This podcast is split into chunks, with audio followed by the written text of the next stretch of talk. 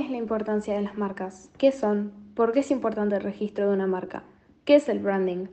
Para ofrecer un producto distinto de la oferta de la competencia, es necesario que dicho producto cuente con una ventaja diferencial que sea capaz de justificar el acto de compra y marcar la diferencia.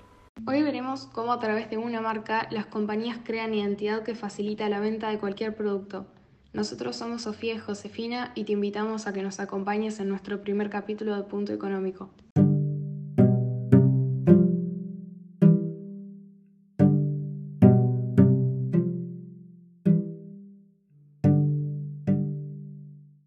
Podríamos comenzar diciendo que el potencial crecimiento de la riqueza de las empresas multinacionales tiene su origen en una idea única, que las empresas de éxito deben producir ante todo marcas y no productos. Entonces, también podríamos decir que lo principal que producían estas empresas no eran cosas, sino imágenes de sus marcas. Tal cual, su verdadero trabajo no consistía en manufacturar, sino en comercializar.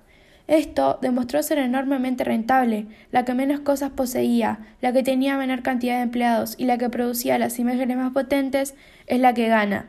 Como muchos de los fabricantes más conocidos de hoy en día ya no producen productos, viven con la necesidad de encontrar nuevas maneras de fortalecer las imágenes de sus marcas.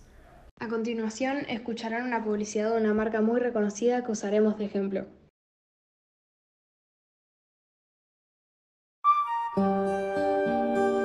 Pintaron ganas de Mac, sí, justo ahora.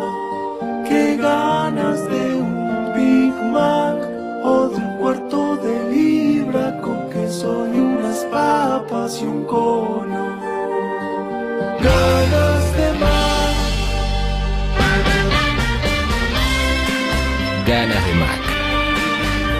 Solo se van cuando vas a McDonald's.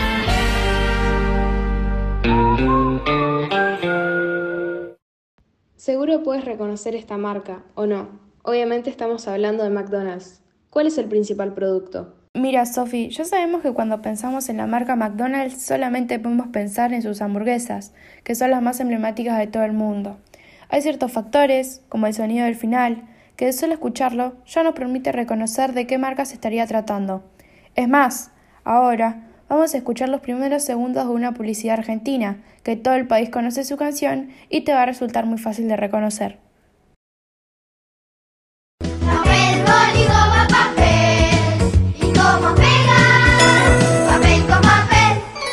Seguramente pudieron identificar rápidamente a la marca Goligoma y relacionarla con el pegamento, ya que es el principal producto que ofrecen.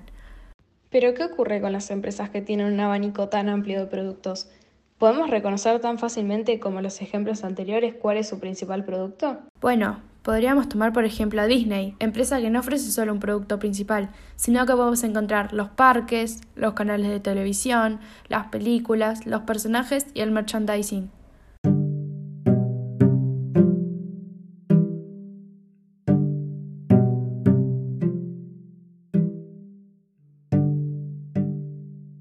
Continuaremos con nuestra segunda interrogante.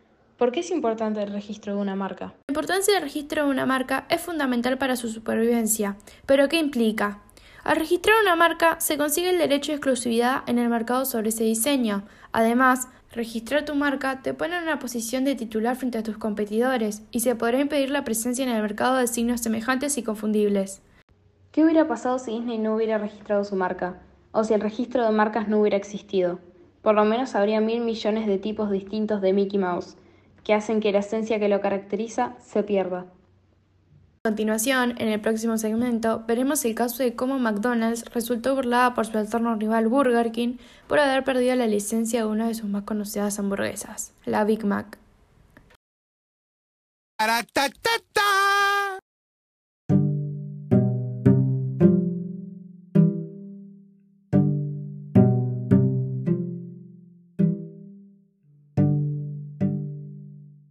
Luego de que un fallo judicial revocara los derechos exclusivos que McDonald's tenía sobre la marca Big Mac, su eterno rival, Burger King, aprovechó para burlarse con una agresiva campaña publicitaria. Como un Big Mac, pero realmente grande. La hamburguesa que el Big Mac desearía haber sido. Como un Big Mac, pero más jugosa y más sabrosa. Cualquier cosa excepto un Big Mac. Estas frases que nombró mi compañera fueron las que utilizó Burger King en los afiches que empapelaron sus locales de comida rápida en toda Europa. Al haber perdido la licencia, Burger King, al igual que cualquier lugar de comida rápida, puede utilizar el nombre Big Mac de la forma en la que le parezca más conveniente, sin deberle nada a McDonald's, que al quejarse de la copia de un competidor muchísimo más pequeño, perdió su marca y quedó igual que su icónico personaje, como un payaso.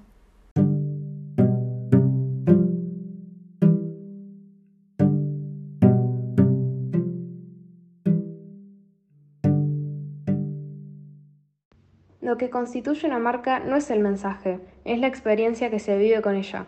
Esta frase está relacionada directamente con el branding. ¿Pero qué significa? Para ello, analizaremos dos empresas que conocemos todos, Starbucks y Nike.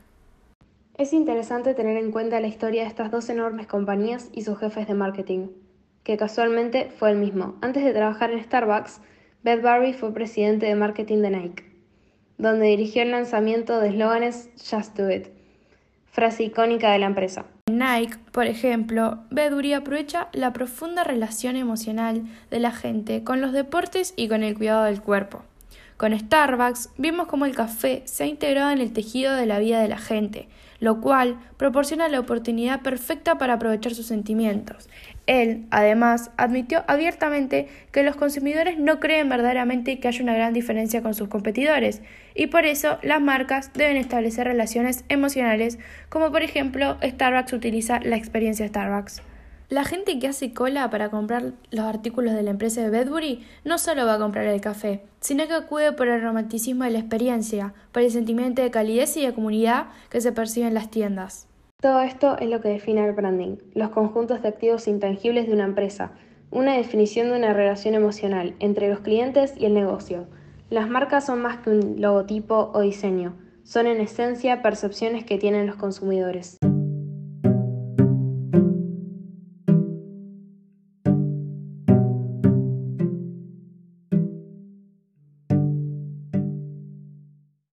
Económico, capítulo 1. Gracias por escucharnos. Nos vemos en el próximo capítulo.